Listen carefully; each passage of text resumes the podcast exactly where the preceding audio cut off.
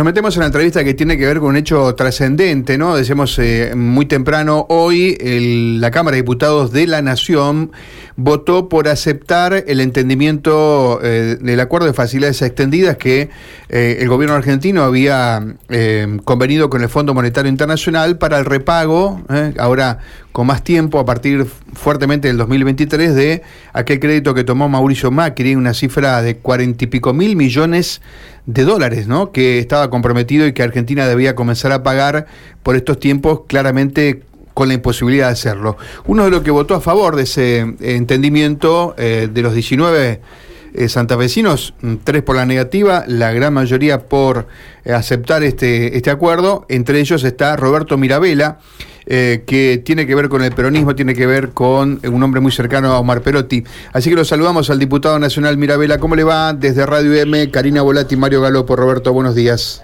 Hola Karina, buen día. Hola Mario, ¿cómo están? Pero antes de arrancar, que no entendí que estaban votando. Ah, estamos- no, vamos a hacerlo votar con mucho. Sí, Usted claro. votó anoche algo más, más complicado.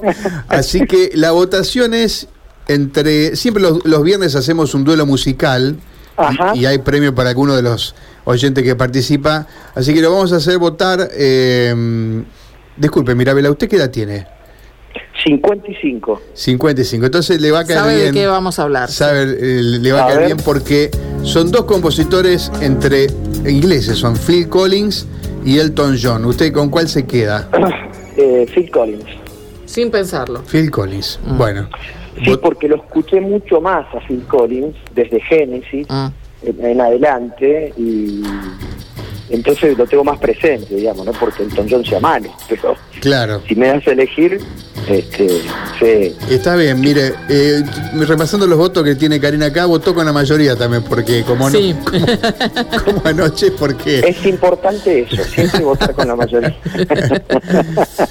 Bueno, eh, deja heridas en el, en el frente de todo lo que pasó ayer. Eh, tres de los diputados de, de la bancada, como Marcos Clery, como eh, Mastaler y también se me está escapando alguno que. Ah, eh, Alejandro Bey, votaron en contra. ¿Deja heridas esto, Roberto, o no? A ver, no sé si deja heridas, pero no pasa desapercibido.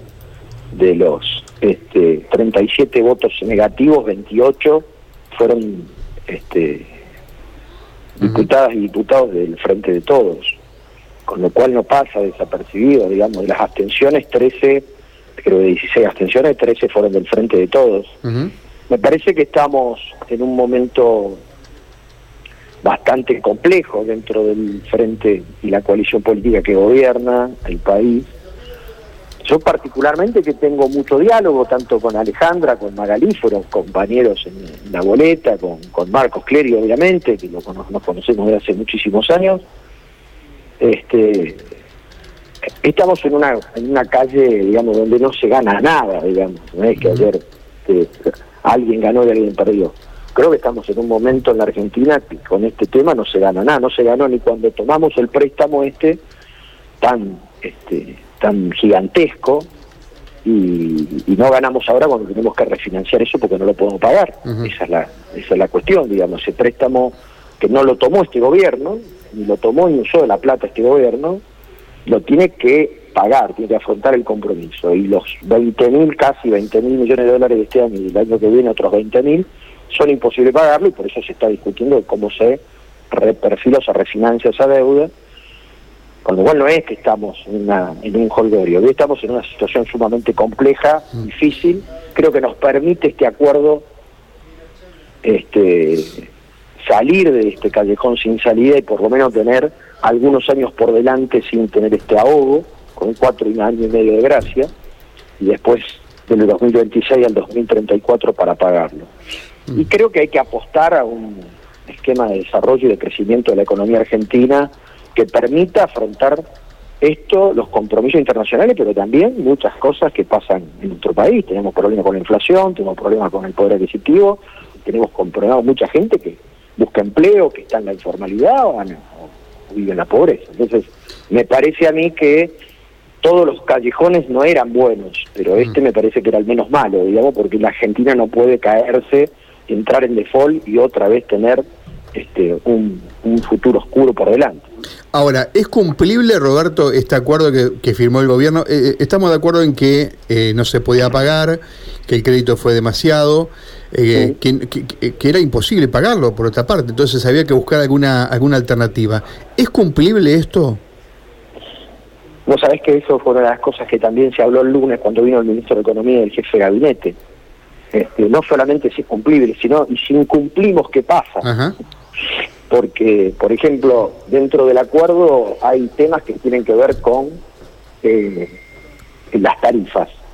Muchas tarifas, eh, para, para tocar las tarifas, tienen que producirse audiencias públicas. Entonces vamos a suponer que la audiencia pública dice y nace que no hay que, que aumentar lo que se pretende aumentar. Con lo cual ahí ya se va a incumplir uno de los compromisos. Entonces, ¿qué pasa cuando, cuando suceda, si es que sucede, ese tipo de cosas? Mm. A ver, yo creo que hay metas fiscales y metas monetarias que aparte me parecen importantes porque el Estado no puede estar permanentemente trabajando con más plata de la que gasta de la que le ingresa, porque ese déficit se tiene que financiar de una manera y esto es insostenible en el tiempo y también por eso llegamos a este tipo de situaciones. Entonces me parece que hay fis- fiscales, monetarias, que está bien, la exigencia del fondo va a ser que hay que revisar trimestralmente cómo avanza esto y, y en función de cómo avanza van a hacer los desembolsos para refinanciar.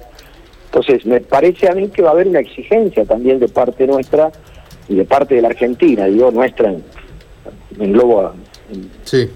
como toda la Argentina, de este, cumplir y exigiéndonos ser este, mejores en lo que hace al manejo y a la administración del Estado. Pero por otro lado, creo que hay que poner una agenda que tenga que ver con el desarrollo y el crecimiento de la economía, que tenga que ver con la agroindustria, con la agrobiotecnología, que tenga que ver con la nanotecnología, que tenga que ver con la promoción de la maquinaria agrícola, Creo que la provincia de Santa Fe en particular en esto tiene una gran cantidad de oportunidades que ya en el 2021 se visibilizó cuando fuimos líderes en la recuperación Mm. de la in- del sector industrial, en la recuperación de la actividad, del empleo industrial. Entonces, creo que esto me parece que es lo fundamental. ¿Qué agenda tenemos de acá para adelante que nos permita profundizar el desarrollo y el crecimiento, profundizar el objetivo de tener 100 mil millones de dólares de exportaciones este año, de crear este 10.000 empresas, 200.000 empleos? Esto me parece central, Ahora, porque si eh, no, no vamos a poder cumplir nada, digamos, si no hay una, si esto no está atado a una agenda de crecimiento. Eh, usted mencionó el tema de las tarifas, ¿no? Y yo hacía algunas consultas hace algunas horas a gente que está en la EPE. eh, bueno, va a decir, bueno, ¿qué, qué impacto vamos a tener, por ejemplo, los santafesinos, clientes de la EPE o clientes de otras empresas que también van a tener que retocar sus tarifas? ¿Se tiene idea, Roberto, hoy de cuál va a ser el impacto para la- en la boleta de la luz, en la boleta del gas? No, eh, también se lo hemos consultado porque, por ejemplo, en la boleta del gas, nosotros el año pasado este, votamos esta ley de zona fría, ampliando la zona fría, que abarca el centro-sur de la provincia de Santa Fe. Mi pregunta precisamente fue sobre uno de los puntos, fue este, a Guzmán, ¿qué iba a pasar con esa legislación o si estaban queriendo cambiarla en función de los beneficios que trajo esa ley, porque teníamos para la zona de Santa Fe, el centro-sur, el 30% subsidiada la tarifa de gas. Mm. Bueno, no está claro todavía todo ese tema de cómo va a impactar. Y vuelvo a repetir lo de antes, para algunas tarifas se necesitan audiencias públicas para producir algunos aumentos.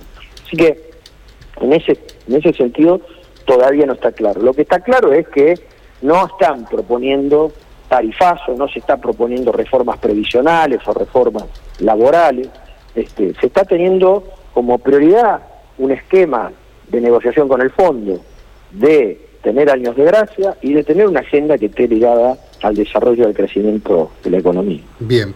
Eh, usted dijo, no, y yo coincido, no se puede vivir gastando más de lo que se, lo que se tiene. Ahora, sus compañeros de frente de todos, ¿lo, ¿lo comparten esto o hay algunos que tienen una posición distinta, no?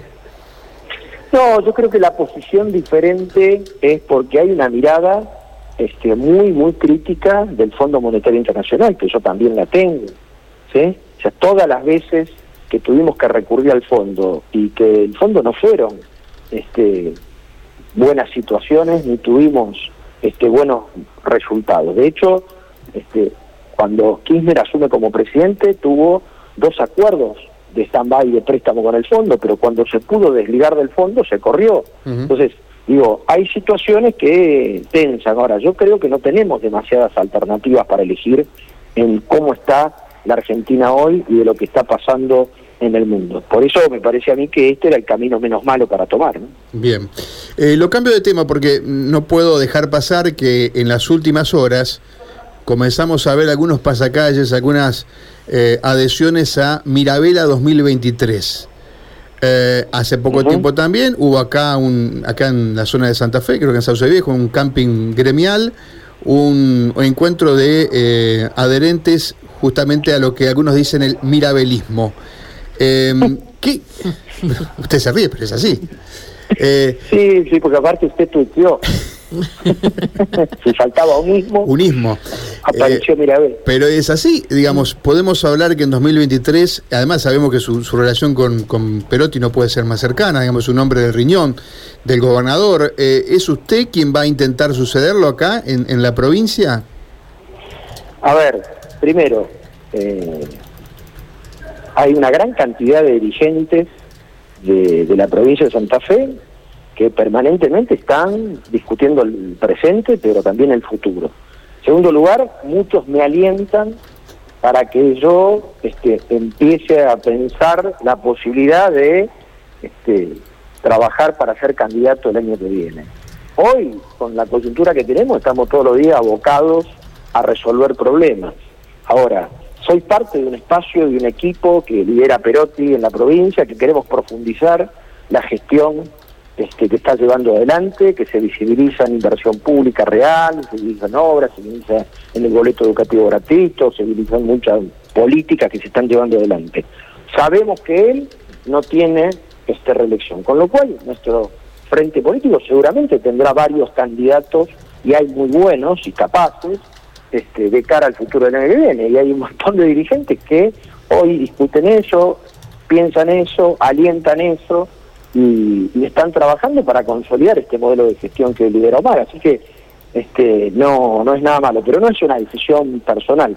Anoche, mientras estaba en la sesión, me mandaron una foto del pasacalle sí. este, y yo dije, será el conciliere y Giorgio Mirabella de Ragusa, allá en Sicilia, pero bueno, no, me dijeron que hacían referencia a mí. Claro, exactamente. Bueno, eh, pero evidentemente usted tiene, tiene ganas, ¿no? Porque lo escucho de esa manera, ¿no? Cuando usted habla de profundizar lo que está haciendo el gobernador Perotti, y sabemos que cuando uno consulta, digamos, a, gente que recorre allí los pasillos de Casa de Gobierno, se encuentra con esta posibilidad de que usted sea quien pretenda sucederlo en dos años, o sea que o, el año que viene. Eh, Hay mucha gente que tiene ganas y que tiene voluntad de profundizar y fortalecer este proyecto este, trabajando desde el lugar que le toque trabajar o también siendo gobernador o gobernadora de esta provincia. Así que, este, por suerte tenemos un equipo que hay mucha gente preparada y que puede asumir muchas responsabilidades. Eh, diputado Mirabela, gracias por estos minutos. ¿eh? No, gracias Mario, gracias Karina, que tengan un gran fin de semana y vamos con Phil Collins. Bueno, creo que va a ganar. ¿eh? acá está ganando, ya no sé en el que viene, pero acá está ganando. Vamos. Take a look at me now. ¿eh? ahí, está. ahí está. Ahí está. Gracias Roberto, abrazo, ¿eh? gracias. Un abrazo Adiós. Roberto Mirabela charlando con nosotros, 11.52.